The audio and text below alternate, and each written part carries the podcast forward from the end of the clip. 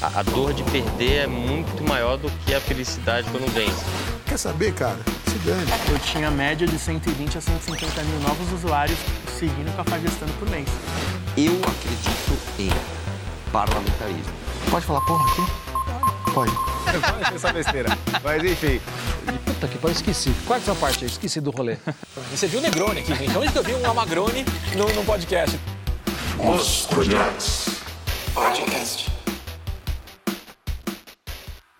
Fala rapaziada, beleza? Sejam bem-vindos a mais um podcast do Os Cordiais. Meu nome é Vitor Hugo, sejam muito bem-vindos. Hoje a gente vai bater um fazer um bate-papo muito legal aqui com o Leone, Leone Andretta, né? Sim. E a gente trouxe ele aqui. Antes de mais nada, agradecer a Multivídeo por a gente estar aqui com tudo isso, é, to toda essa produção bem feita. Vocês estão hoje tendo esse conteúdo, tanto em vídeo quanto em áudio, depende da plataforma que você está, graças ao pessoal da Multivídeo. Então queria agradecer aqui abertamente mais uma vez.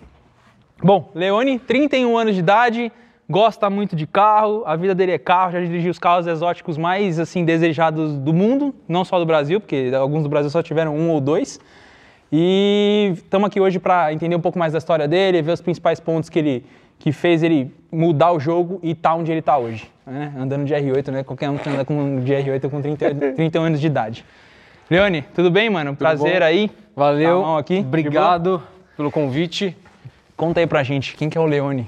Quem, quem, quem, quem, quem que é, que é esse cara aí que anda de, andava de Pagani pelas ruas de São Paulo aí com 20 anos de idade? Puta, vamos lá. Pergunta difícil, né? Quem sou é, eu? É, é, é, é, difícil mesmo. Quando me perguntam isso, eu também acho bem difícil. Puta, meu, vamos lá. Eu acho que tudo que eu faço hoje tem a ver com, com a paixão que vem realmente, assim, mas desde muito pequeno. Falando de três anos de idade. Sempre fui alucinado em carro, doente assim por carro, tipo, é, eu era um, um, um, neném que tipo tinha dificuldade absurda de dormir e a única forma de me fazer dormir era me colocar num carro para dar uma volta, entendeu? Era o único jeito que eu dormia. Então, eu sempre fui, é, sempre foi o assunto que mais que eu mais gostei, sempre foi o, o que os brinquedos que eu tinha, era sempre. Nunca fui um cara ligado em futebol, nem, nem nada, mas é, era tudo relacionado a, a carro, carrinho, coleção de carrinho, Hot Wheels tal, não sei o quê. Então, minha vida foi, foi inteira sempre lendo quatro rodas, vendo.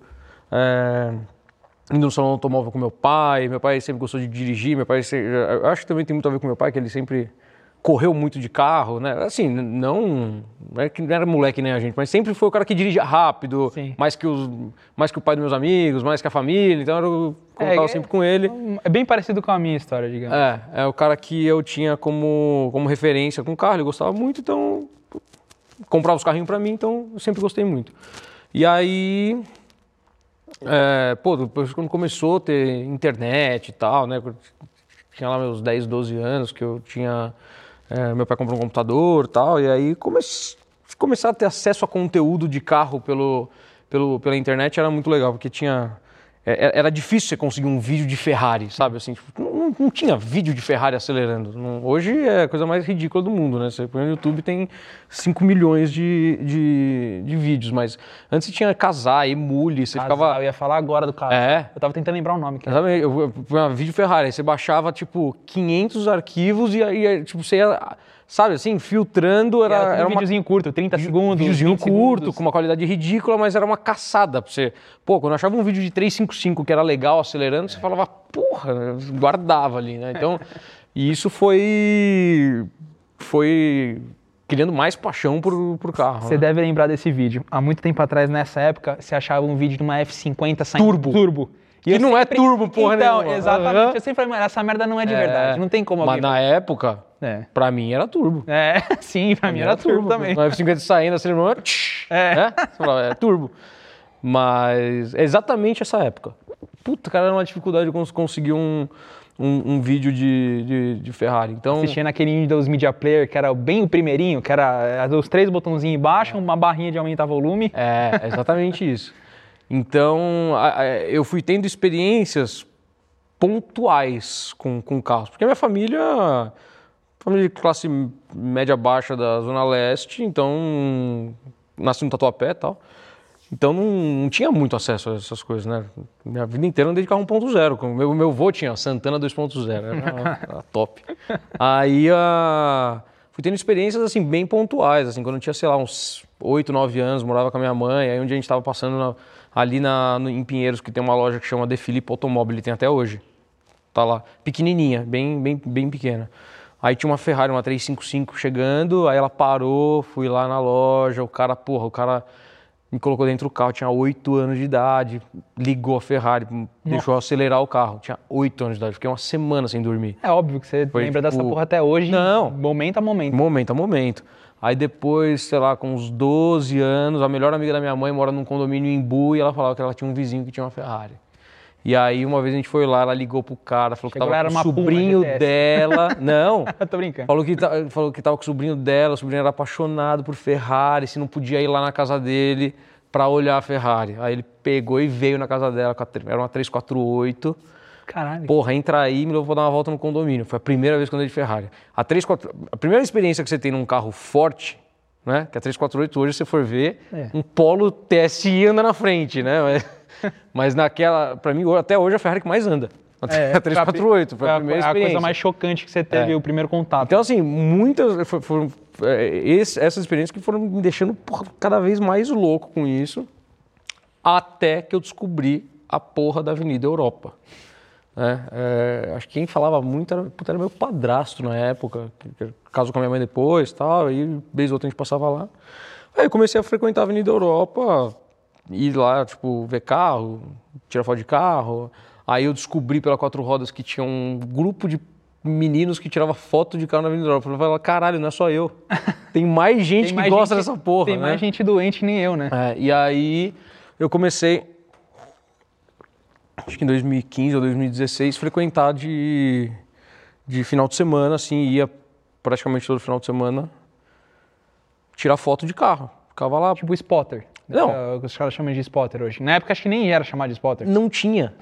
É, p- hoje o Renato, meu sócio, né, que eu, eu conheci ele na, na Avenida Europa tirando foto de carro, a gente fala, era eu, o Renato, o William, do Exclusivos, que hoje tem a página Exclusivos no Brasil, mas ele que fundou, e tinha mais dois ou três que ficava lá, que depois acabaram afastando um pouco, mas eu, Renato William, é eu, Renato William, que a gente meio que começou esse negócio de Tirar de foto de spotter na Avenida Europa. E aí, meu, pô, é- era diversão, meu. Sábado e domingo ficar subindo e descendo, vendo Ferrari e Lamborghini acelerando. Porque era a única forma que a gente tinha De estar próximo De de, tá alguma próximo. forma de um carro desse, né? Era, era o único jeito de estar próximo. Porque você ia no salão automóvel, você vê lá parado, longe, um monte de gente em volta, uma vez a cada dois anos. E lá na Avenida Europa você tinha como. E você viu o carro acelerando, né, velho? A, a emoção era tanto dar vontade de dar uma estrelinha, né? Você fala, Nossa, não é possível que eu vi uma, uma, um V12 acelerando. É Exatamente, o negócio era esse. E, pô, imagina, eu tinha um. Eu fazia os vídeos e fotos, eu ti- eu tinha um Nokia, aquele 6265, que era a câmera de 3 megapixels. VGA, né? É, Quatro- era quatro- quatro aquilo pixels que, que tinha pra, pra, pra fazer foto, fazer vídeo. Então. E aí a gente tirava as fotos e postava lá no, no, no Exclusivos no Brasil, né? Em paralelo, nessa época, eu trabalhava no McDonald's. Tinha 16 anos. Tinha 16 anos. É. Trabalhava no Mac, e aí, tipo, de final de semana, quando dava, que eu não estava trabalhando, ia lá tirar, tirar foto dos carros. Aí eu fiquei um ano e meio no Mac, saí eu queria trabalhar com carro. Mas não, não achava, né? Tinha 17 anos, não, não, não tinha currículo, né? Não tinha, tinha nada. Ia na oficina da Ferrari, que era na, na Joaquim Floriano, tentava é, deixar currículo lá, tá? Mas pff, zero também, não É, conseguia... moleque, não tem, às vezes, uma, sei lá, uma especialidade ali. Não, não tinha caras- curso técnico, não tinha nada. Até minha mãe falava, faz um curso técnico de engenharia mecânica e aí você vai lá e tenta trabalhar lá. É impressionante que todo mundo que gosta de carro, parente, fala desse negócio de engenharia mecânica. Eu fiquei com esse negócio de engenharia mecânica anos na minha vida, porque... Eu também. Porque a- a- ninguém sabe como trabalhar com carro. né? Como que trabalha com carro? É, não, não tem nada específico. Não tem nada específico. Então a recomendação de quem é, entre aspas, leigo é tipo, seja engenheiro mecânico. Sim. Só que para quem é burro em matemática, é terrível isso. Eu- aí eu me via mais longe ainda. Eu falava, nossa, velho, eu ser engenheiro, aprender a fazer um monte de cálculo de motor, eu e não é isso que eu gosto. Eu não sou o cara fissurado em mecânica. Não sou. E não, não sou eu expert, nem entendo profundamente sobre, sobre mecânica. né? Tem, muita coisa que eu realmente não entendo. E aí, é, pô, falei, caralho, se eu não vou conseguir trabalhar com o carro pelo menos perto, Tem que estar, né? eu vou trabalhar. E aí eu tinha ali na rua Mauri, que é do lado da, do lado da Avenida Europa, É uma travessinha ali, né? é, tinha uma Starbucks, tava contratando, e aí eu peguei e falei, meu, eu vou tentar lá conseguir emprego na Starbucks, trabalhei lá seis ou sete meses, porque era do lado da Avenida Europa. E fora que aquela rua, que parava de carro nos restaurantes, porra, era uma diversão. É, ali sempre foi um point de final de semana para carro bom, né? É. E ali era a época que tava para abrir a Platinos, Uhum. que foi a primeira loja de carro que eu trabalhei.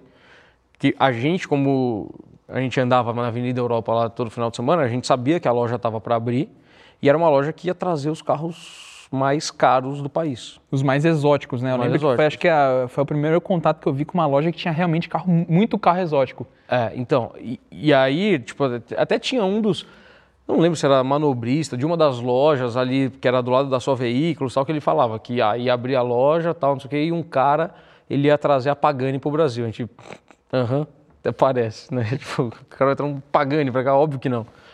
E aí, meu, começou a, tipo, esquentar os rumores, e não, vai abrir, vai ser representante oficial e vai vir a, a, a Pagani pra cá.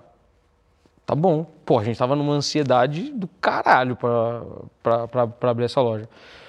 Aí, quando abriu, pô, a gente ia lá, conversava com segurança tal. Segurança era gente boa, deixava a gente entrar na loja. A F50 tava lá na época. Então, pô, era... O dia que o segurança deixou a gente entrar lá e ver a F50 perto, pô, a gente ficou tudo louco, assim, né? Entrou... Ah, não pode tirar foto. Foda-se, não tem problema. A gente só quer ver o carro. Só quero estar perto. né? É, e aí é, fomos ficando amigos do pessoal lá. Aí quando eu- enquanto eu trabalhava lá na Starbucks, horário de, de, de almoço, assim, eu pegava, ia dar umas voltas na Avenida Europa, aí ficava trocando ideia com os caras. Chegava lá na loja, os vendedores não manjavam bosta nenhuma de carro, estavam lá por um emprego, Sim. né? Vieram de outros mercados, não entendia exatamente dos carros que estavam ali à venda, ficava perguntando: pô, Léo, que- qual o motor desse carro? O que, que tem e tal? Não sei o que. Eu, eu ficava falando. Pra mim era uma diversão. Pô, Sim. Os, os vendedores da loja mais top estão me perguntando as coisas que eles não A sabem. Tinha, tinha um super trunfo na cabeça, né? Você tinha todos os dados, né? na Tudo. cabeça. Cara, tudo. Tudo. Hoje eu me sinto um ignorante em carro, porque eu não sei mais tudo que eu sabia naquela época. É, mas acho que é normal. Acho que quando você é mais novo, é mais fácil você guardar, né? Eu, hoje eu sinto bem mais dificuldade pra guardar tanta informação. Não, não acho que é isso.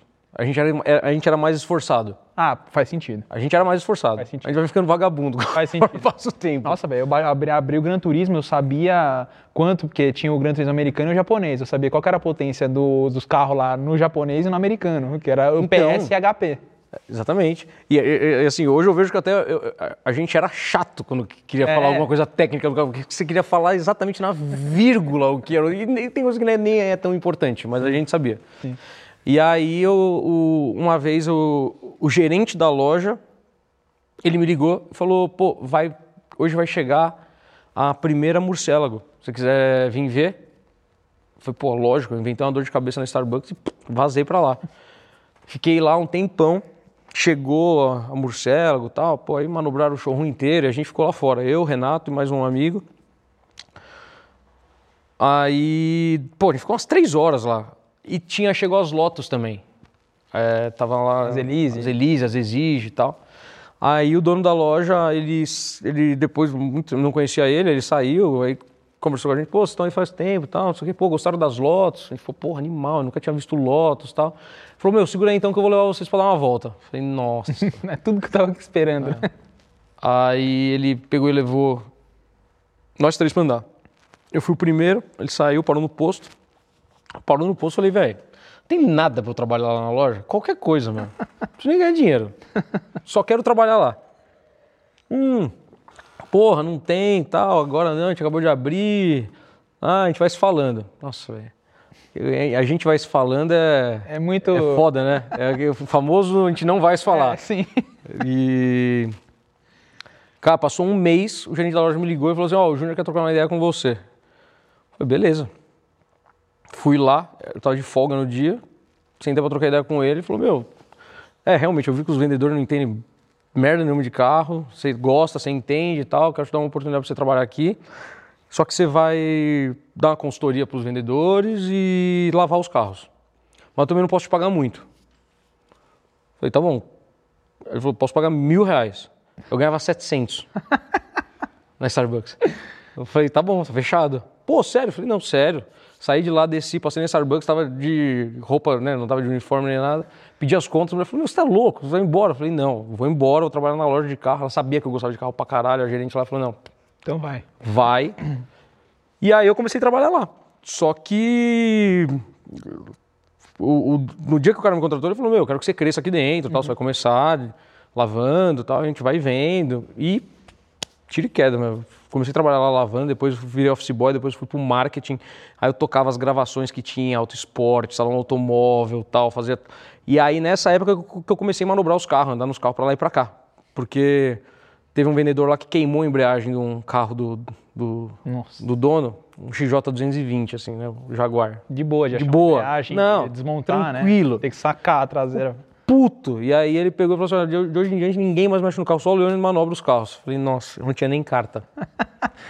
Nossa, velho, era tipo, às vezes, mano, Eu fiquei- que isso caiu no meu colo, né? Você, é, até eu fiquei tão ansioso pra tirar a carta quando eu fiz 18 anos que eu fui tirar com 19. Eu rolei um ano pra ir tirar. Eu fu- não, não fui. Até que um vendedor de lá ele falou: Meu, não dá mais pra você ter carta. Eu falei: pagou pra eu tirar a carta. Que eu falei: Tá bom, tirei carta, mas eu andava com os carros pra lá e pra cá, velho. tudo sem carta, né? carta e Tudo bem que você já, era, já tava dentro da, do horário, da idade, tudo bem. É, mas... Então a minha iniciação com aprender a dirigir manobrar carro foi lá. Porque foi lá que Um eu tinha mais contato o dia inteiro, né? Aí fiquei lá, meu, quatro anos até virar vendedor. E aí, um ano depois que eu entrei, o Renato, eu consegui colocar o Renato para dentro, na parte do marketing. E aí, meu, ele trabalhou lá até, até fechar também, porque a gente foi promovido junto a vendedor. E aí, quando fechou a loja, porque, meu, veio. É, Desculpa. A, a Lamborghini a gente tinha contrato para. Tava quase certa a concessão. De última hora, a concessão foi para a Via Itália. Aí, tipo, foi um baque, porque o, o carro que mais vendia lá era, era a Lamborghini. Aí tinha também um projeto de trazer a Saab pro Brasil. Pô, meu, tava bem avançado para trazer a Saab. A Saab entrou em recuperação judicial lá fora. Puta. Segundo, segunda pancada. E a terceira pancada foi o IPI, que subiu de 25% para 55% na época, isso em 2011. Aí o dono da loja olhou e falou, velho, Esquece. larga quieto, fechou e... É um cara que provavelmente já tinha grana de outras coisas, ele Sim. tava só se aventurando ali na. Sim, apaixonado por carro, É. alucinado e, sinceramente, um visionário, porque foi o cara que, tipo, meu, acreditou na Pagani lá em, em 2007, Nossa. Na Koenigsegg, entendeu? Na Spiker, e hoje que são três carros que valem uma fortuna lá fora. Então, o, o próprio Zonda, carro que na época foi vendido, o, o Renato, meu sócio, vendeu para fora, para a Inglaterra, em 2015, o carro por 1 milhão e 400 mil euros, numa época que o euro estava, sei lá, 4 reais, 1 milhão e 400 mil euros. Hoje é um carro que vale 4 milhões de euros. Nossa. Ou seja, inviável de trazer de volta. Não, esquece, não tem como trazer. Então, é, então ele acreditou num mercado lá atrás, que o Zonda era o carro mais caro vendido no país, era 4 milhões de reais. E hoje, 4 milhões de reais, você compra uma F8, que Sim. é um carro de entrada da Ferrari, Sim, basicamente. Sim, é um carro teoricamente simples, né? teo- teo- teoricamente simples. Ele substitui uma 430, uma 458, uma 488. É um carro de entrada da, da marca. É 4 milhões de reais. Hoje 4 milhões. Um monte de carro é 4 milhões de reais. Eu sei, é um absurdo falar, é muito é, dinheiro. você é- Mas. É É, que a gente acaba vivendo nesse mundo começa a ficar normal, né? É, Mas a verdade é que é exatamente. uma loucura. Então, a... ne- nessa época, era um absurdo você ver um carro de 4 milhões de reais, quando o carro mais caro vendido era 599, que era 1 milhão e 900. Sim. Era o dobro. É, nessa época, tipo, as, as 355 custavam 250 pau, 300 pau, né? 250 mil reais. Era isso aí. As mais ou menos. Nossa, hoje em dia As compra... boas zero era 300 pau. Você compra uma Tiguan R-Line zero. É. É exatamente isso. Então, aí beleza. Fechou a loja, um cara que eu mantenho contato até hoje, até o caminho eu estava vindo para cá na Marginal com ele, falando com ele no telefone, falo com ele toda hora, até hoje, então, Caraca, animal. puta cliente, puta amigo. cara que foi o que deu oportunidade Você tá no mundo que você para tá hoje. mim e pro Renato também da gente entrar no mundo de, de carros esportivos. Então naquela época a gente fez um network fantástico e todo mundo gostava da gente porque a gente simplesmente gostava de carro e entendia de carro. Então, não tava ali pra querer empurrar nada pra ninguém. Não, simplesmente amava a gente ganhava as vendas na- no técnico. Pegava o cara e dobrava ele no meio de tanta informação que a gente jogava. Chegava uma cara e falava, compra essa merda, mas para de falar. E aí a gente... E aí foi assim que a gente entrou no mercado. Depois eu saí de lá, fui para uma Majestic, que era uma loja que era na frente praticamente da, ali da Platinos, que também vendia carro esportivo, mas também tinha carro blindado, essas coisas. É, depois fiquei uns três meses na Caltabiano, que eu trabalhei na Mercedes. E aí depois eu fui para Agulhas Negras na BMW. Lá eu fiquei quatro anos e meio e lá foi uma puta de uma escola. Cara, você ficou quatro anos agulhas negras, achei que Quatro tinha sido menos. Não, 2013 a 2017. Nossa, bastante tempo. É, lá foi uma. Puta, uma faculdade de vendas, mano. Ah, tá, de vendas. É, porque daí acho É. que os processos são bem mais é, estipulados, tem treinamento, tem uma porrada É, exatamente, mas eu, eu só dava certo lá na Agulhas Negras porque é uma concessionária. É a que mais vende na América Latina, BMW, É mesmo? há Caralho. 13 anos. Nossa, não sabia disso. É. Tipo, é líder de vendas há 13 anos na América Latina. Então, assim, a rotatividade de atendimento era muito grande. Então, você praticava, mano, venda e atendimento o tempo inteiro. Então, ali eu peguei uma malícia do caralho de vendas. E, e o- e o dono da loja, o seu Nelson, ele tem hoje 94 anos, 93, e vai todo dia trabalhar. Ô, louco. É. É. Então, tipo, vende carro há 60 anos, sabe? É, então, assim, é uma empresa que ah, vendia muito, mas mesmo assim ela, ela era uma empresa familiar. Ela não tinha tanto processo quanto outras concessionárias BMW que tem, que são de grupos muito maiores. Uhum. Então eu dava certo por causa disso, porque ainda assim era um pouco que uma zona. Porque Entendi. um lugar com muito procedimento eu dou errado, velho. É, sim. É, Eu entendo perfeitamente o que você tá falando. Pra mim não vai, cara. Se colocar muito, é, é, teve uma época que a BMW lançou um, um programa que era o CRM, de cadastro de cliente, e tal, não sei o que, que era ligado com a BMW do Brasil. E aí, velho, tipo, os vendedores tinham que preencher tudo e dar follow-up para os clientes e marcar lá que fez. E, que. E- e- e que aí no final do dia, se você não fizesse, dava uma nota negativa. Mas, Sabe essas merda? E que impacta no bônus do final do ano da concessionária. E aí, cara, todos os vendedores faziam. Cara, eu não conseguia fazer de jeito nenhum. Tipo, todo dia tinha 40, 50 atendimentos atrasados. E os caras falavam de tudo, não, se você não fizer, você não vai ganhar o salário no final do mês. Foda-se, eles tinham que pagar, não tem como não me pagar o salário. sim. Chegou uma hora que o gerente começou a fazer, falou, ah, foda-se, eu faço. fazer pra você aí. E senão não vai dar certo, entendeu? Eu vendia, então não, não- ele não ligava. Você tem noção de quantas BMW você vendeu nessa história toda? Você tem esse número? Nunca fiz- parei de fazer essa conta. Nunca parou. Vendia 10, 12 carros por mês. Nossa, velho. É, tinha mês que vendia 15, tinha mês que vendia 8, mas a média era 10, 12 carros. Ah, dá pra fazer uma conta de padeiro. 12 vezes 12, 144 vezes 4, 288, 500... Não, quase 600 carros. 600 carros. 550, 600 carros. Partindo da premissa que, vai, vamos falar uma besteira aqui, cada um custava 100 mil, 120 mil. Não, velho. Muito mais, né? Como eu vinha de um mercado de, de carro esportivo, eu vendia muito carro caro da BM. Então meu ticket né? médio ele era muito caro. Ah, Tinha mês, eu lembro assim, teve mês que eu vendi quatro carros. E fiz mais salário do que outros vendedores que venderam 10, 12, porque eu só vendia rojão. Ah, entendi. É, e, cara, engraçado, tipo, eu fiquei lá em 2013, 14, 15, é, 13 metade. 14 teve competição de, tipo, venda de carro M a nível Brasil. Aí eu, mano, tinha seis meses de loja, tava começando o ano lá ainda tal.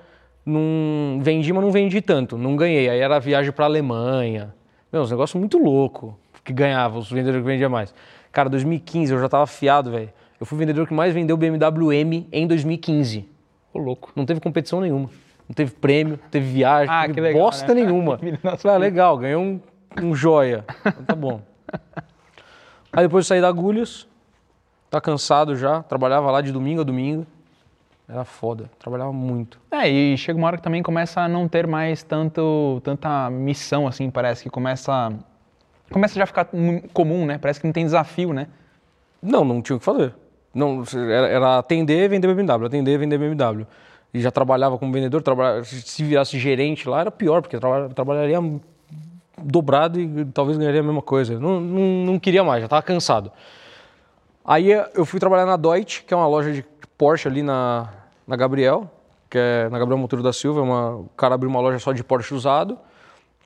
Os caras que abriram não tinham muita experiência no ramo. E aí um cliente me indicou para trabalhar lá e ser gerente lá.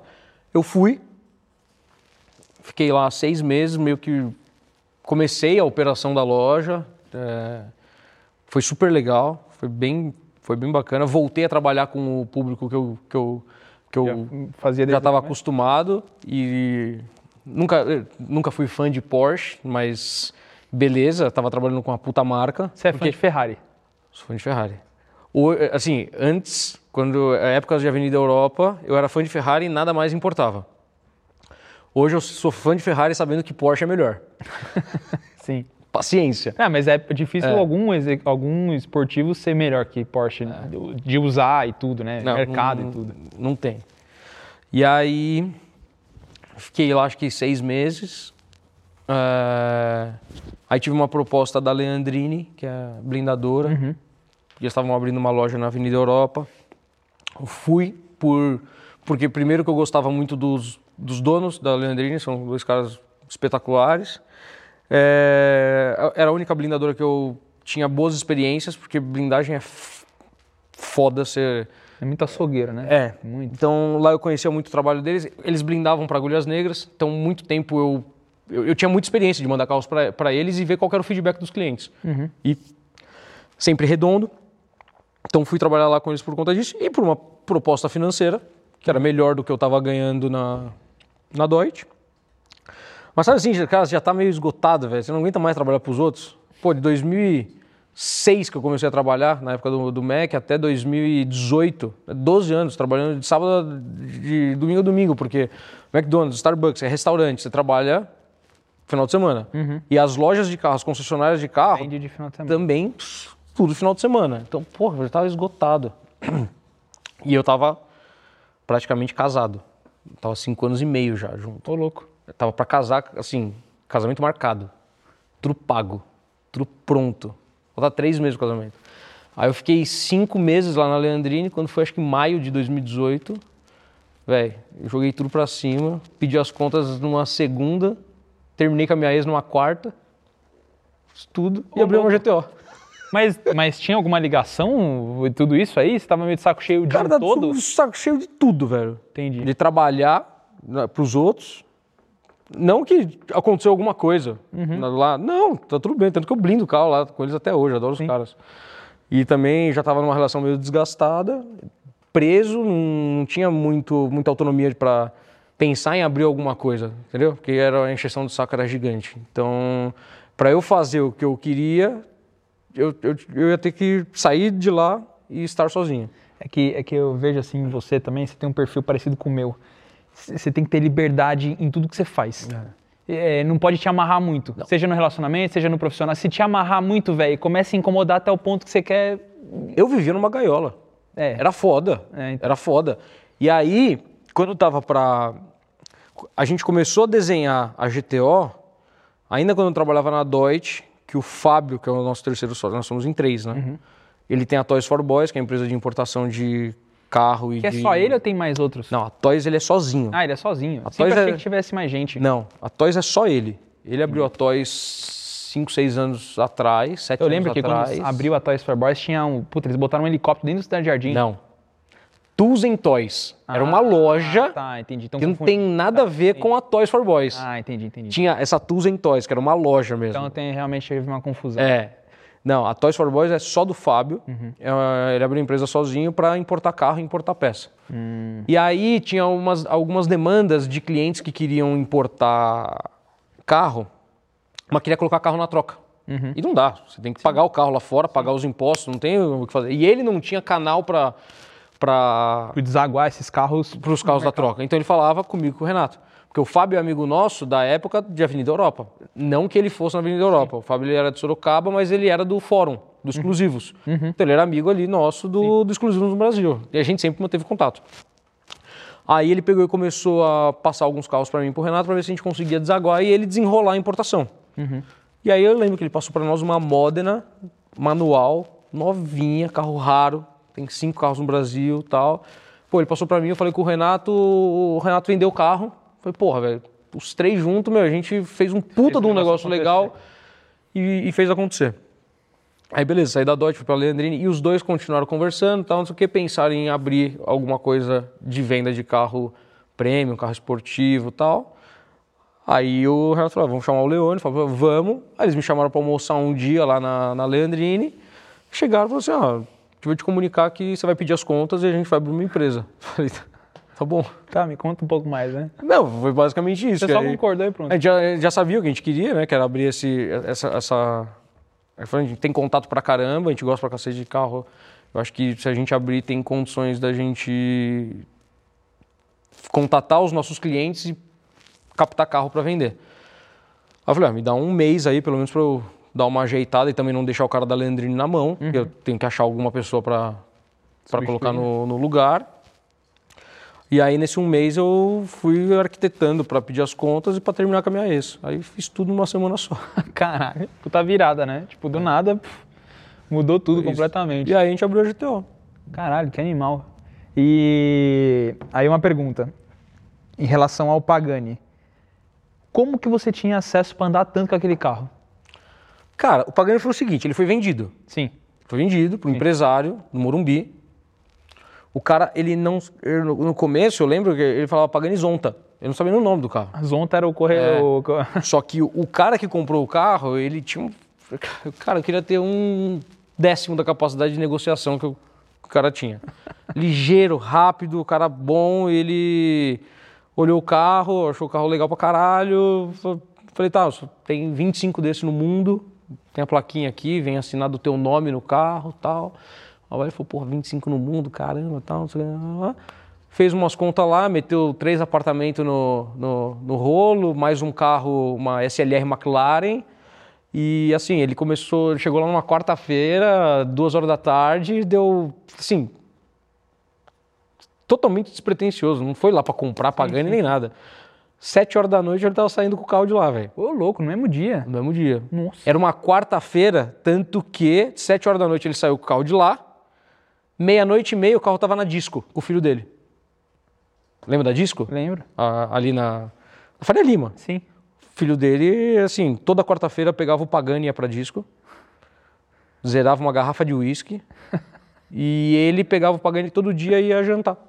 No Bela Sintra, no Latambuí, eram os lugares que ele ia e era isso, meu. Ele... Era- Só que, É- é- é- Era tipo assim, era o tipo de, de uso do carro que poderia ser um Corolla.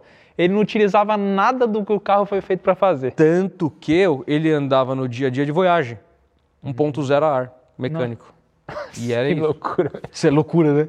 O cara pula de, sei lá, do, Loucura. inferno pro céu, né? Loucura. Ele andava de Voyage. Ia na boa, tá? Não é... Não, É que esses caras que estão nesse, nesse jogo, eles têm É. um pouco dessa... dessa... Só que ele, é, assim, eu, eu- ele falava comigo, todas as dúvidas do carro que ele tinha, ele tirava comigo e tal. E assim, o Leone, acabou a bateria do carro, você carrega aqui pra mim? Carrego. Pegava, ia lá, metia na, na tomada tal, deixava lá. Aí eu ligava o carro, falava, meu, tá, liguei o carro, mas tem que andar. Tá bom, vai andar. Pegava o carro e ia dar uma volta. Ah, puta, tá sujo, aproveita e lava. Tá bom.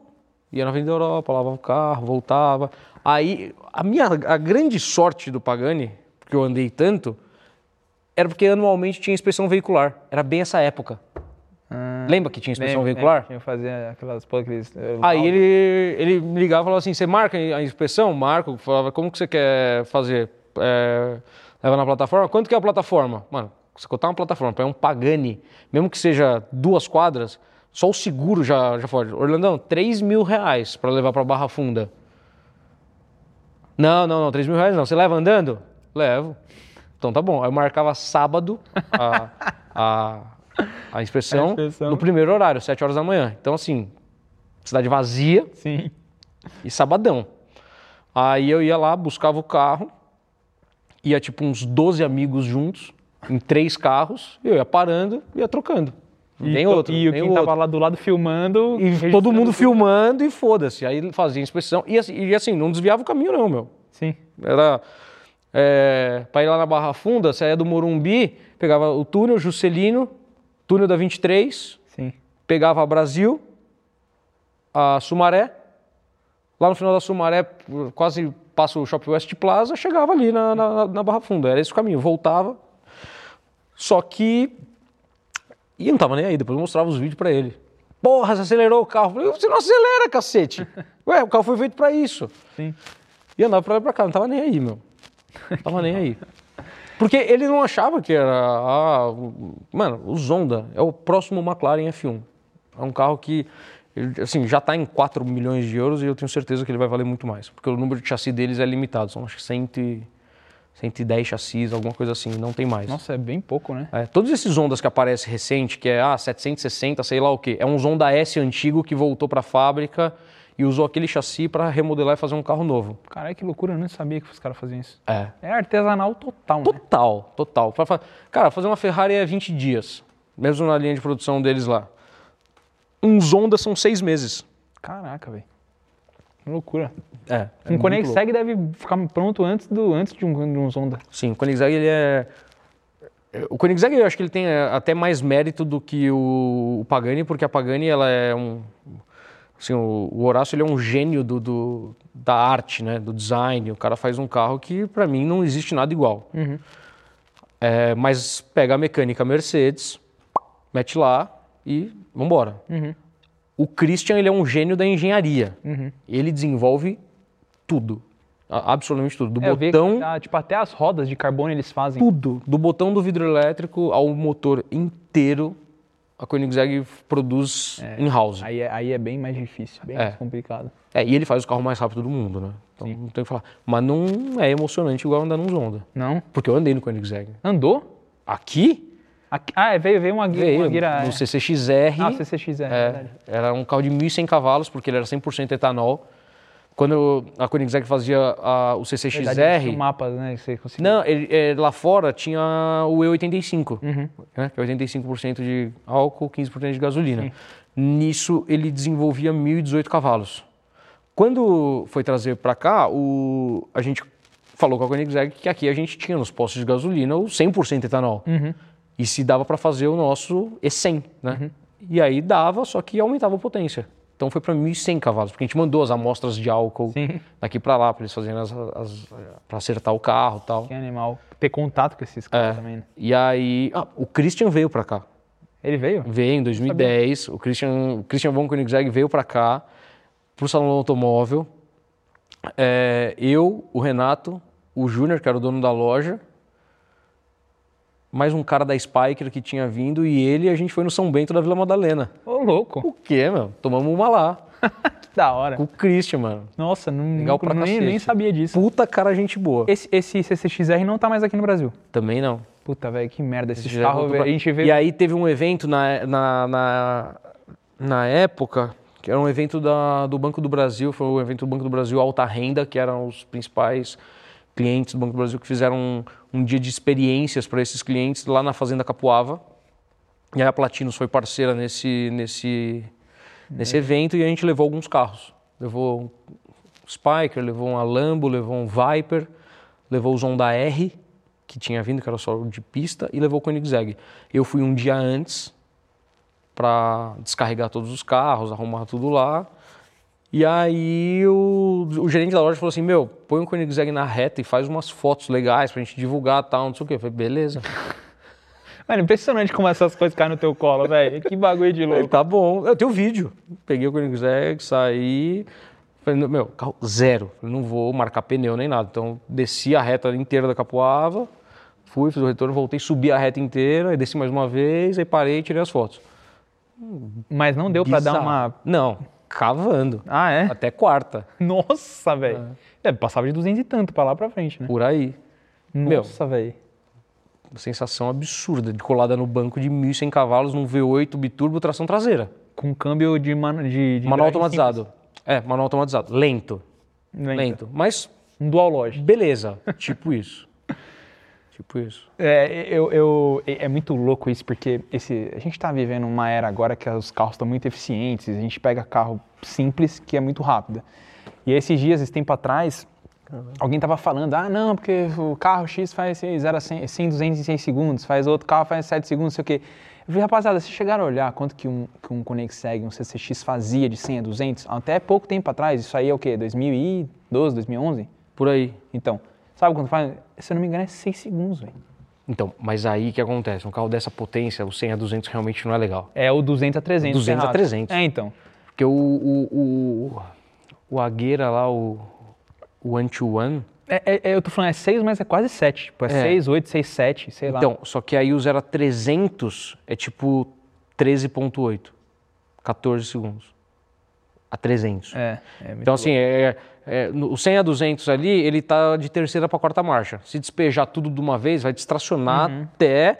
Agora, ali dos 200 para cima, aí, Aí ele consegue botar potência. consegue também, né? despejar tudo. É. Consegue E aí eu acho que tudo. também as marchas são mais longas, então ele tem mais tempo tracionando naquela marcha sem ficar perdendo tempo Sim. de perda de troca, que era o que mais matava esses carros, né? Mas é muito louco isso, é, é, tipo, quanto, quanto evoluiu.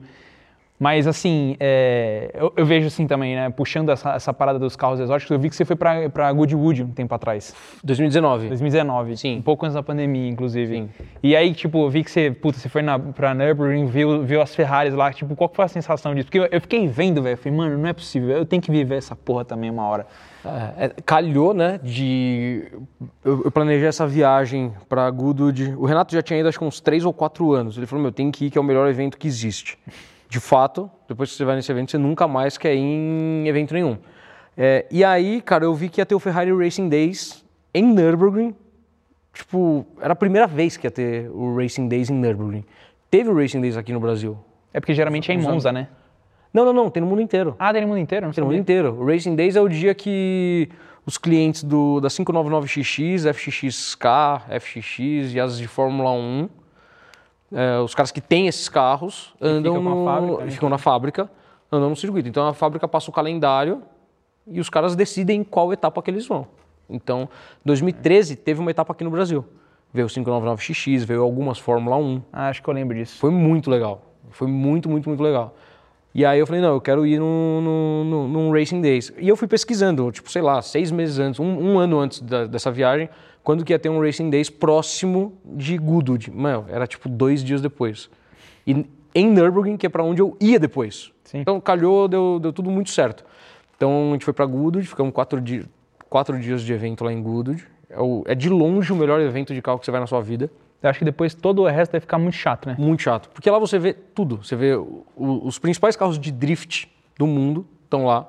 Meu, Eu vi aquele GT 4586 do Ryan Twerk, sabe? Que é Sei. ah, um GT86 com motor de Ferrari. Sim. É. De é 458, né? então, tava. ah, aí você vê os carros de Fórmula 1 novos, antigos. Você vê os carros de rally. Você vê os carros clássicos. E você Até- vê Tem todos, até aquelas picape de Pix-Pack, aquelas Toyota Tacoma. tudo, tudo. E também os, os lançamentos, né? O que aí é os lançamentos de carros esportivos e super esportivos. Só que todos esses carros que você vê em salão automóvel, eles estão lá ao seu alcance, porque eles ficam num, num, numas tendas que você chega perto e tá tudo certo. Ninguém fica pondo a mão no carro, nem Sim, nada, é, entendeu? existe, é. É, o pessoal entra num consenso ali muito muito prático, assim. Tá lá o carro, não é pra você ficar pondo a mão, mas só você pode chegar olha, perto. né, então. né? E você vê todos eles arregaçando. Porque tem o circuitinho lá no meio, os- todos os carros sobem duas vezes por dia, de Todos manhã e de carros? tarde. Todos os carros sobem de manhã e de tarde Caralho. os quatro dias. Então, se você quiser, você fica, meu, no primeiro dia de manhã na largada. Aí, à tarde, você vai um pouquinho mais para frente. Aí, no outro dia, você já começa o dia um pouquinho mais para frente. Não então, você vê nada. em todos os ângulos, todos os carros passando. Que animal. Eu não, a vibe é incrível. É, eu, assim que abri, velho, assim que abri as coisas e saí, gente sair Acabou de ter pandemia- Goodwood, né? É, Foi agora, semana você- passada, você- retrasada. Você até postou o novo Aston Martin lá, o, O Valkyrie. o Valkyrie. É. Eu tava louco pra ver esse carro no- em 2019, mas não, não foi. Ô, Leone, agora me fala uma parada. É... Onde vocês estão querendo ir com a GTO? Porque ela começou com uma coisa pequena, começou com vocês três, a gente vê hoje porra, nos stories, escritório gigante, uma porrada de gente. Vocês conseguiram achar pessoas que compartilham da mesma paixão. Você vê o Vinícius lá, pô, o Instagram dele é legal pra caralho. Um monte de, de, de parada da hora. E on- onde vocês estão mirando? Pra onde vocês estão querendo ir? Vamos lá. É, a... no meio da, da pandemia foi o período que a gente A gente ficou muito na dúvida do que ia acontecer, né? Aliás, o começo da pandemia, né? A gente estava vindo de 2019 um ano bom, 2020 começando um ano muito bom. A gente falou, pô, acho que vai, vai ser legal. E aí veio a pandemia, puta, março foi uma porrada, né? A gente falou, cara, fudeu. O que vai ser, né? Tava indo tão bem, né? Nossa, juro, sabe assim, comecei em 2020 e falei, mano, é esse ano, velho. E aí veio a pandemia e a gente falou, nossa, e agora, né? Aí março e abril foi aquele clima de incerteza, mas mesmo assim pagou as contas, aí maio começou a vender, aí junho vendeu mais. A gente falou assim, porra, velho, tá indo, né? E aí a gente viu que a gente não tava conseguindo fazer muita coisa por falta de tempo dos três mesmo. A gente falou, "Meu, a gente precisa contratar gente para ajudar, para fazer parte de documentação, fazer parte financeira tal, porque a gente fica perdendo tempo com um monte de trabalho braçal, enquanto era pra gente estar nesse tempo fazendo venda. Aí a gente pensou em pegar o escritório. Então, foi, não dá para trazer o pessoal para trabalhar dentro de casa, né? E também eu não quero gente em home office, eu quero ali. Então, a gente pegou o escritório e, e começamos a contratar. A gente precisava de uma financeira, fomos atrás de uma menina. Isso eu queria, eu queria que fosse uma menina para ser uma pessoa mais organizada tal, e tocar essa parte mais, mais burocrática. O Vini, ele veio um pouquinho antes. O Vini, ele veio... Puta, o Vini entrou na GTO, a gente... Dez dias depois começou a pandemia. A gente falou, nossa, fudemos o moleque, né? Tudo bem. Aí... O Renato, que fazia as fotos, que ele sempre foi o fotógrafo e tal, ele não queria largar as fotos. A gente falou, velho, tá na hora, né? Vamos...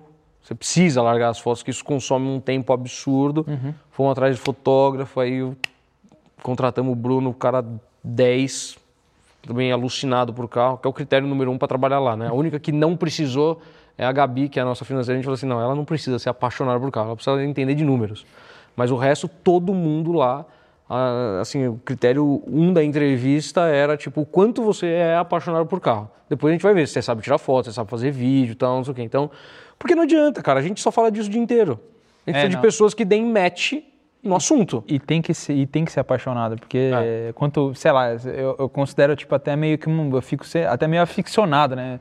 Quando eu era mais novo, tipo, eu andava pelo corredor do, da, da- de casa imitando som de carro. Meu pai falava, Vitor, caralho, para com essas micagens, meu, que negócio de parece doente mental. É, então, É tipo É quase tipo isso. as pessoas acham que você é débil mental, porque eu também era.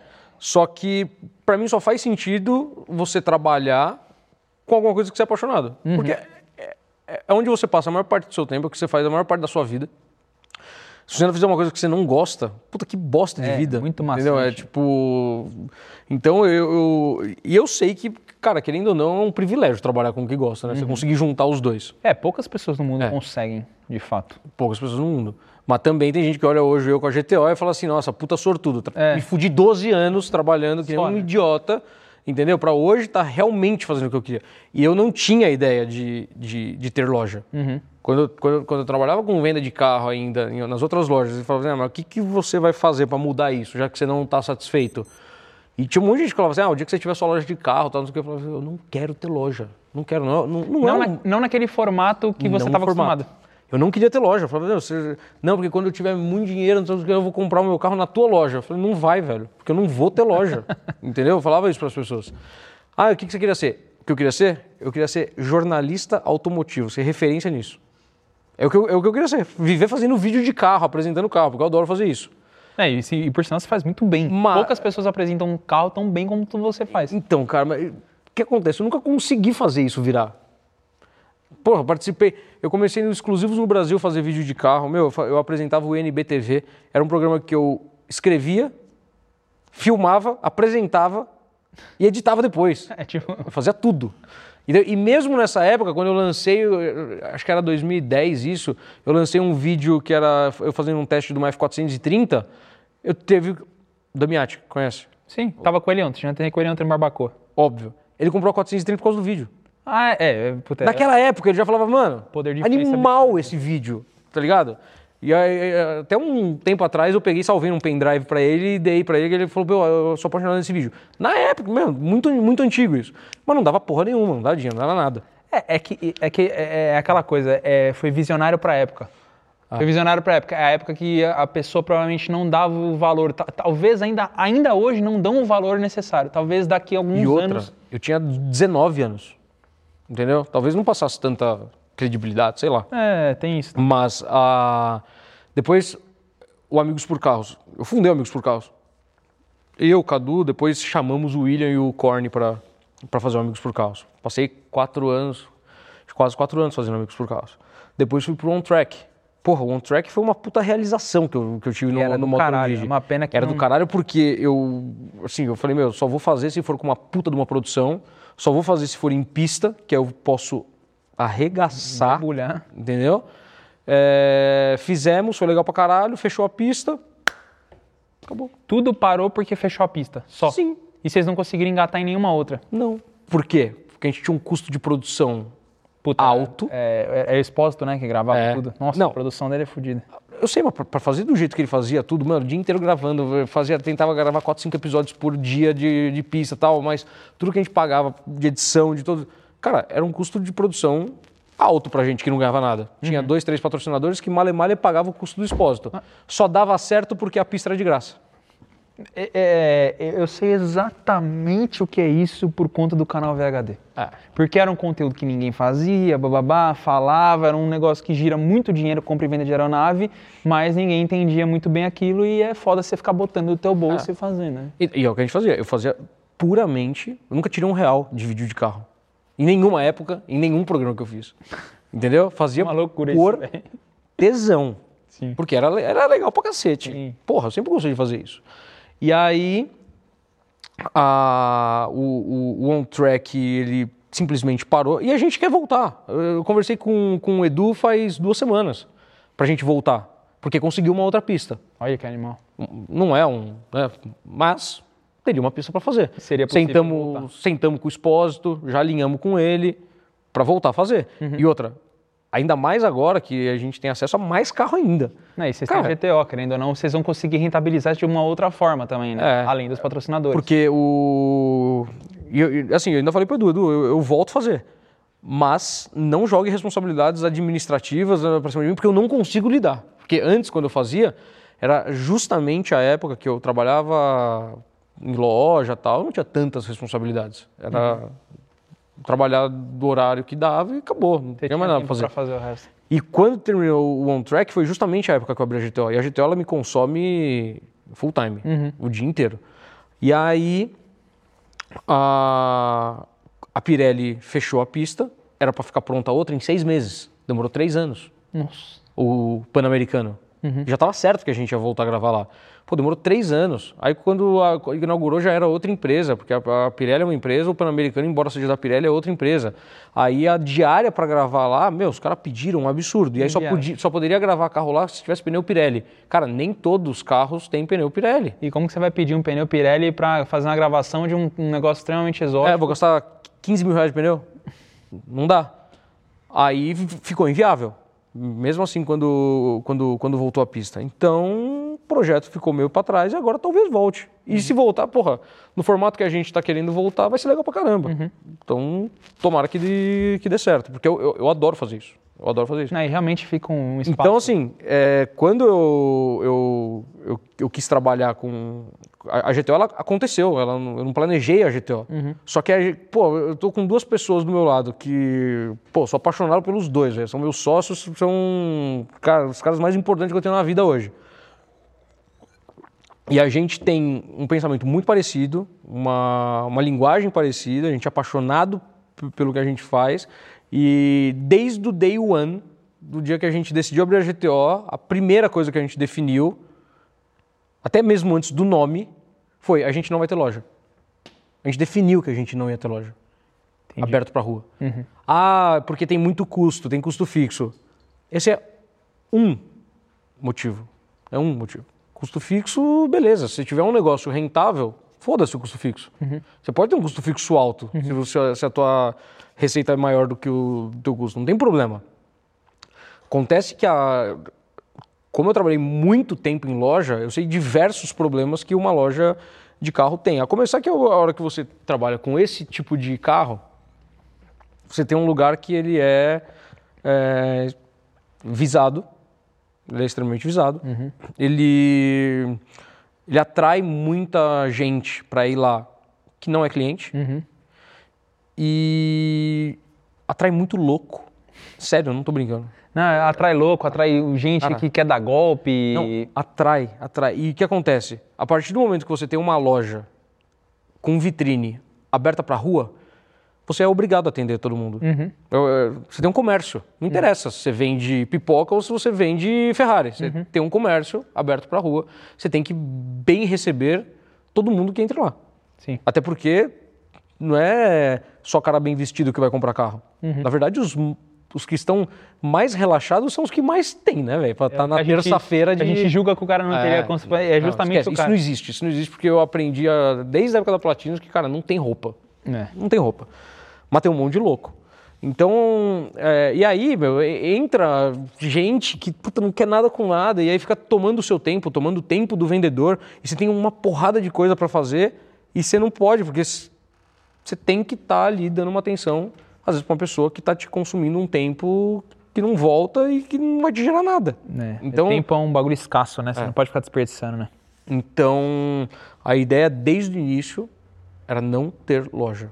E isso só foi possível por conta de Instagram, esse tipo de coisa. Sim. E aí, então, como a gente não tem loja, como a gente não tem vitrine, então a nossa vitrine é o Instagram, é site, é internet, então a gente quer fazer a melhor vitrine. Então a gente sempre focou muito na qualidade das fotos. Estamos agora cada vez mais focando na qualidade dos vídeos, que a gente contratou recente, um videomaker, investimos em, em, em equipamento justamente para ter um negócio legal de, E hoje é o negócio, né, de, de imagem. E, e, e outra, né? Esse formato que a gente tem hoje elimina o louco.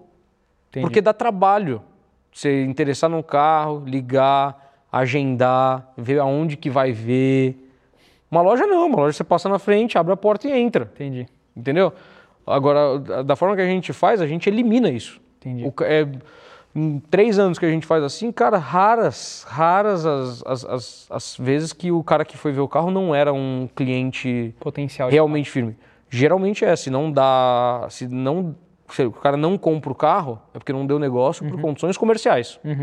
Mas Não, é, um, porque- é um público muito mais qualificado que a gente coloca pra dentro. Entendi. Entendeu? Entendi. Porra, que animal, velho. É, eu vejo mesmo, eu acho do caralho as fotos dos carros e tal. E até mesmo quando você faz, vocês fazem aqueles videozinhos bem rápidos, explicando, porra, a forma de falar, é muito animal. Vocês estão de parabéns pelo. Não comprei um carro ainda, mas logo mais ainda vai acontecer da gente. Vai ser um prazer. E, cara, agora deixa eu, deixa eu abrir aqui. Eu, eu- a galera mandou umas perguntas aqui e eu queria fazer pra você aqui. é, Vamos lá. Deixa eu só dar uma olhadinha rápida aqui. Uma aqui que eu achei legal. Pra esse ano, quem você acha.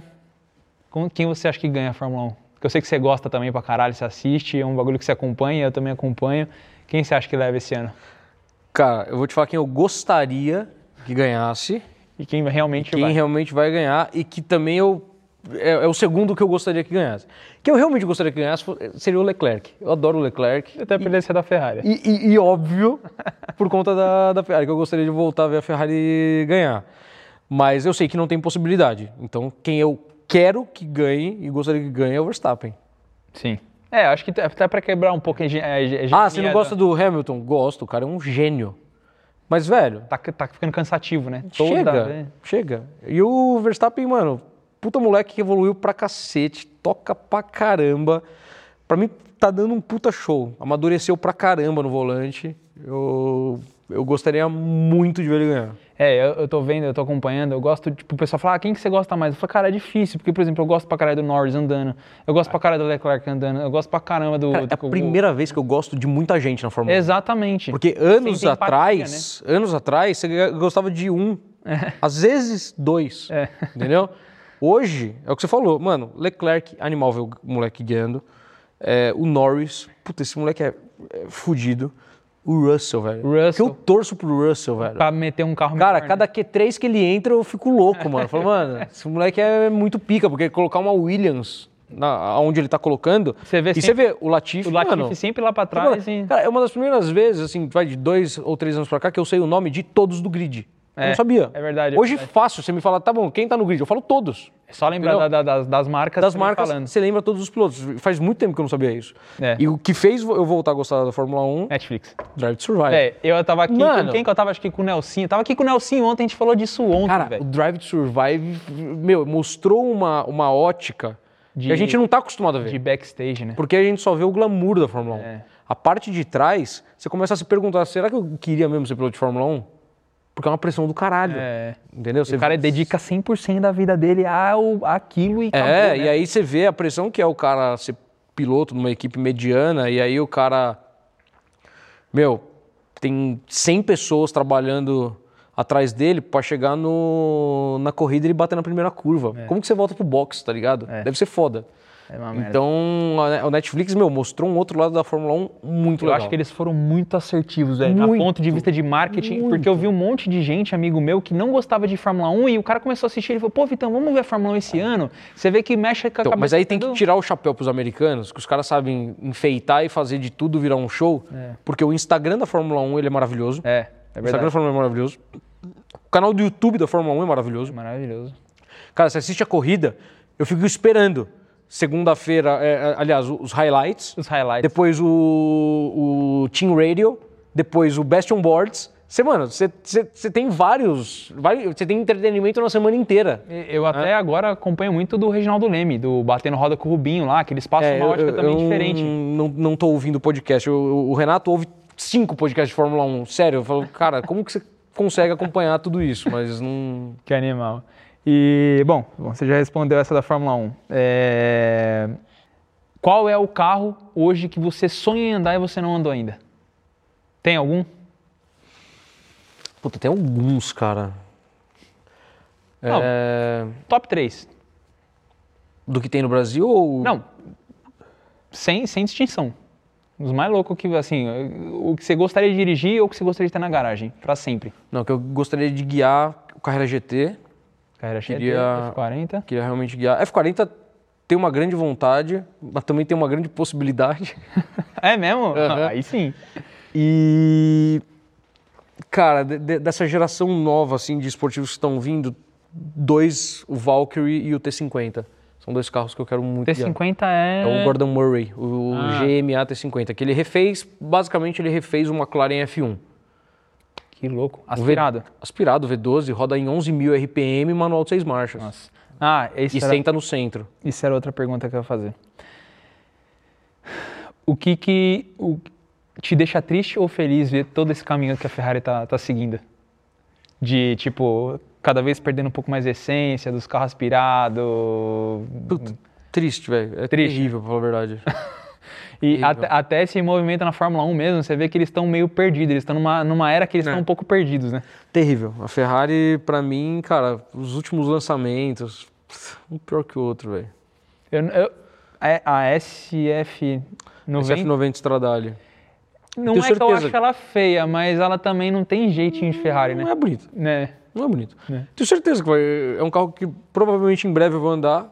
Vai ser surpreendente de. O quanto de- acelera De, de e- aceleração. Mas, cara. Água de salsicha. é sério, é mil cavalos. Mas que não passa a emoção que é você andar num carro um pouquinho mais antigo. É, então, é engraçado que eu tô entrando um pouco nessa linha agora, porque você sempre falou isso, né? Que eu já vi algumas vezes você falar isso, mas muitas vezes não tem a ver com potência. Tem a ver com a tocada do carro e a diversão que ele te, te proporciona, né? Cara, sabe por quê? Potência você sente nas costas, né? O- a, a- a colada no Colada no banco, banco. digamos assim, né?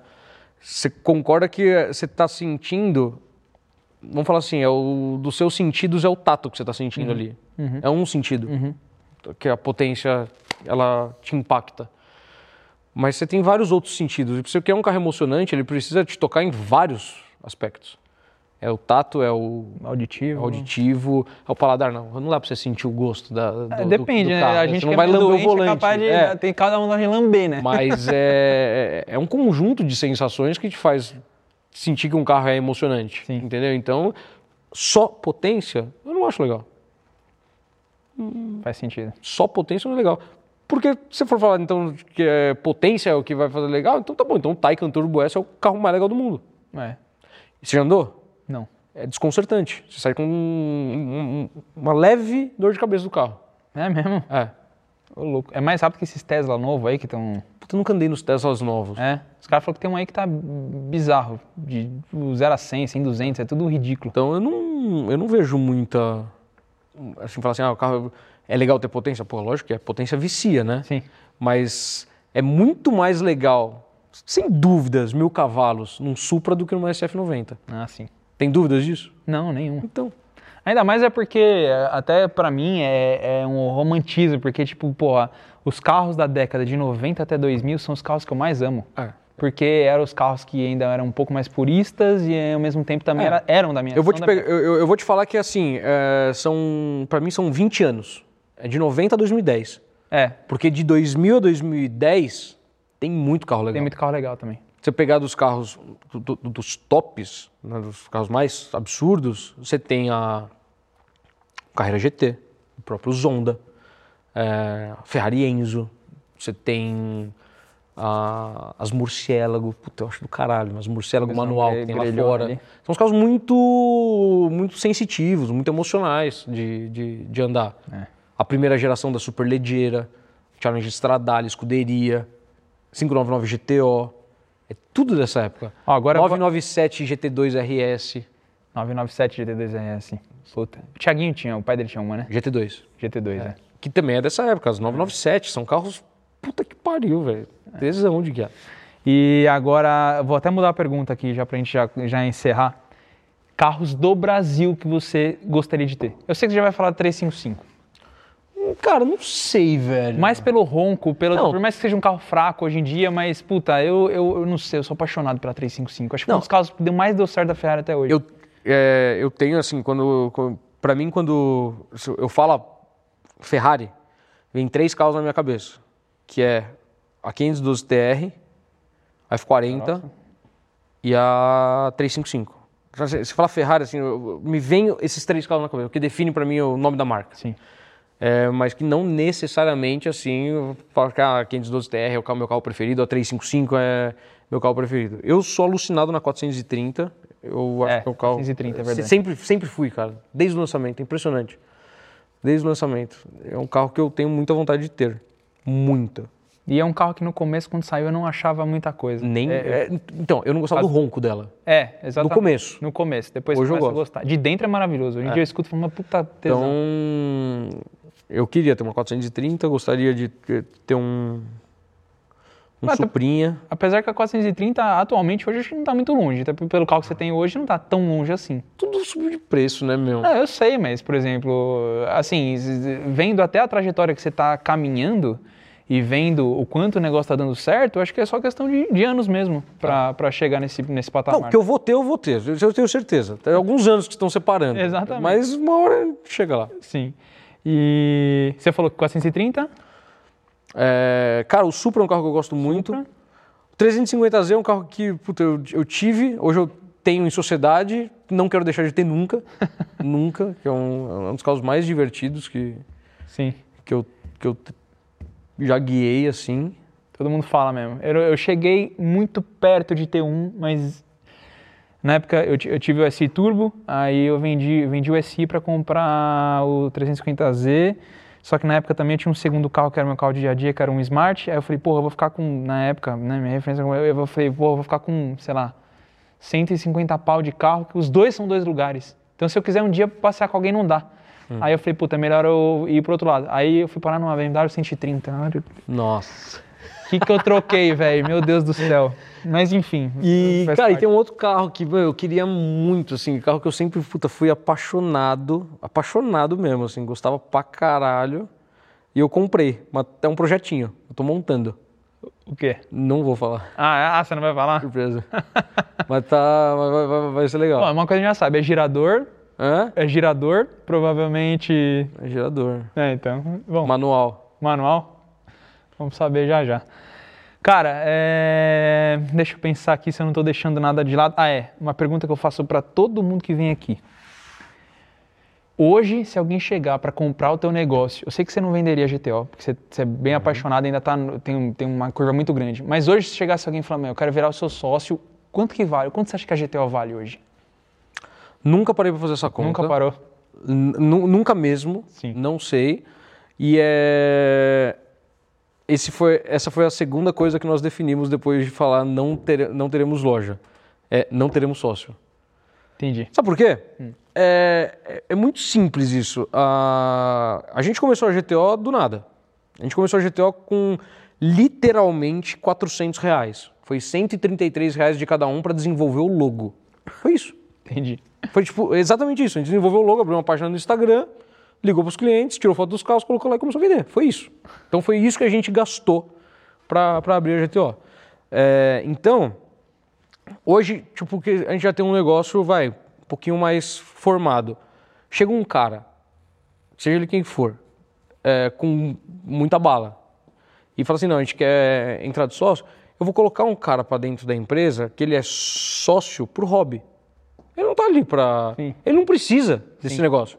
E aí o que acontece é que quando você tem um sócio que ele não precisa daquele negócio, um cara que já está formado, já, já tem sua estrutura financeira tal, é, puta, eu acho que vira um peso um pouco morto ali. Sim, porque sim. Porque não agrega na porra não nenhuma. agrega nada. Ah, agrega dinheiro. Foda-se, eu prefiro ir mais devagar e. Vai demorar um pouco mais de tempo, mas É porque eu sei que lugar. eu, Renato e o Fábio, a gente tá os três na- exatamente na mesma pegada. Entendi. Exatamente no mesmo timing. Entendeu? Não tem, é, não tem o porquê colocar outra pessoa para expandir o negócio é, e a gente ficar com aquela sensação de puta, não é mais nós três, deve satisfação para alguém que tem mais dinheiro, que pode cobrar resultado e tal.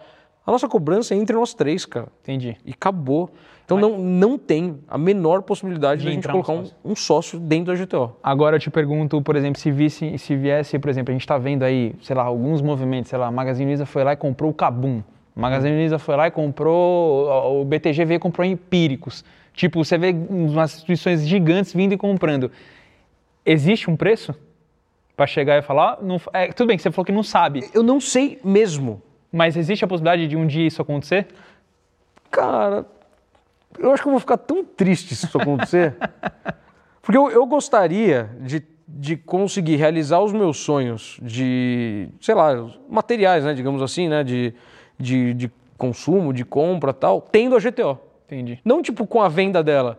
Porque eu vendo, aí pega um dinheiro, aí você gasta uma parte, guarda outra, e aí você não tem aonde acordar de manhã e. Sabe? Não tem a missão Não de. tem sentido. É, entendi, entendi. Não, fa- faz todo sentido. Faz Pra todo mim, sentido. pra mim não tem sentido, cara. Eu, assim, existem negócios, por exemplo, eu tenho um, um ano e meio atrás eu investi numa startup e é um negócio que eu coloquei um dinheiro que, cara, tá indo bem e que eu sei que cedo ou tarde pode ser que seja vendida. E beleza, foi pra isso que eu coloquei o dinheiro. Uhum. E eles também criaram para isso também.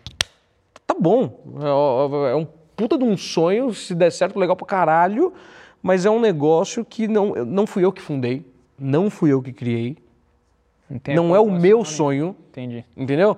E eu coloquei um dinheiro lá que eu sei que cedo ou tarde ele vai voltar para mim, se Deus quiser, muito mais do que eu coloquei, e tá tudo certo. Agora, a GTO é um sonho, meu, um negócio que a gente criou, que a gente desenhou, que a gente é apaixonado, que a gente vive aquilo. Eu quero estar lá, não quero não quero vender isso. Sentido. Não, eu- a gente nunca criou a GTO pensando em vendê-la.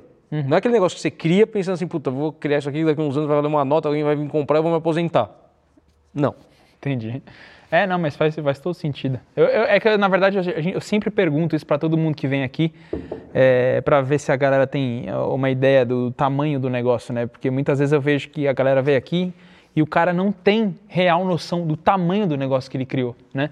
É, Cara, eu não sei quanto vale, também não, nunca parei pra pensar nisso porque a gente nunca pensou em E também, não é, e precificar. também não é o objetivo. É, não, não, não, não é o objetivo, então não, não, não pensamos nisso. Cara, puta, muito legal o bate-papo, agradeço demais. É, é legal quando a gente acha algum doente que gosta das mesmas coisas que a gente gosta, porque é o que eu falo, quando eu sento, às vezes, eu sou um dos poucos da galera, da, da minha galera, da, dos- da galera que veio, da minha família, é, das pessoas que estudaram comigo, que gostam de carro da forma que eu gosto. Meu pai gosta de carro também, da mesma forma que meu pai gosta. Meu pai, meu pai não sabe o, o código do chassi, o número do motor, ele, ele não sabe de nada disso. Ele não, é, a régua dele tá aqui, a minha tá aqui. Tipo, é bem diferente né, o gosto por carro, o quanto ama o negócio. Então, é legal quando você conversa com alguém que tá no mesmo patamar. É, tem, tem- Ou tem- tem não no uma mesmo- história curta, mas é, uma vez eu tava na, na Radial Leste voltando, acho que sei lá de onde eu tava voltando, tava eu e minha ex. Minha ex tinha uma Renegade diesel, e andava pra lá e pra cá com a Renegade. E aí eu tava na Radial, meu, eu sempre andei costurando, né, cortando todo mundo e, velho, passou um palho por mim, mano, e o cara cortando pra lá e cortando pra cá. Eu falei, filho da puta, eu vou atrás desse cara, meu. É foda, né, quando você gosta, você não admite com um cara Exato, que passa, você quer ir atrás, sente- você se né? sente- E o cara de palho. Eu falei, não, eu vou atrás desse cara, mano. E cortando, cortando, cortando. E tava foda de chegar no cara, meu. Lá na frente, assim, um pouco antes de chegar no viaduto, fechou o farol, consegui parar do lado do cara, assim, abriu o vidro, olhei, meu pai. Tá zoando. Não sabia que era ele, Jura? juro. Você não sabia Falei, nem tá explicado. ah, meu, mano, nem liguei que podia cruzar meu pai ali na, na Radial Leste. Eu falei, ah, só podia, meu. Aí ele abriu o vidro, caralho, você, meu. Eu vi uma Renegade vindo, falei, esse filho da puta não vai me pegar. meu pai. Nossa, que doideira, velho. Meu, pai hoje ele já tá mais na dele, assim, ele já, já, já tá mais tranquilo. Ele veio esse dia, ele comprou uma can lá, daí ele falou, porra, ô Vitor, pô, tem 240 com a sua mãe lá e tal. Porque até porque meu pai, a referência do meu pai que ele tinha de, carro era bem diferente. Meu pai até uns anos atrás tinha uma ideia de Venture, então você imagina Cara, só. É. Bom, cara, obrigado Legal. demais. Pô, imagina, velho. Obrigado a você aí, valeu, bom Espero papo. que você volte mais vezes aí pra gente bater papo. Vamos ver se a gente bota mais gente na mesa pra falar de coisa que a gente gosta, Fórmula 1 e tudo mais. E é isso aí. Show de bola. Rapaziada. Obrigado. Ah, é como que as pessoas te acham na- nas redes sociais? Quem não te conhece ainda? É, leone.andreta, o meu Instagram pessoal, Leone. E GTO Car Specialists da empresa. Muito bom. Isso aí. Rapaziada, de novo, muito obrigado pela audiência de vocês, muito obrigado por terem, terem ficado com a gente até o final aqui, seja em vídeo, seja em áudio. Meu, compartilha esse, compartilha esse episódio, outros que você gostou com seus amigos, no WhatsApp, seja lá o que for. É, pra gente é muito bom continuar aumentando aqui, tendo cada vez mais peso. De novo, agradecer a Multivídeo por tudo isso aqui, né? Não é à toa que a gente está com esse negócio tão legal. Se não fossem eles, a gente não ia estar aqui, toda a equipe, todo mundo que está aqui junto com a gente, beleza? É isso aí, tamo junto, valeu, muito obrigado e até a próxima. Valeu. Podcast.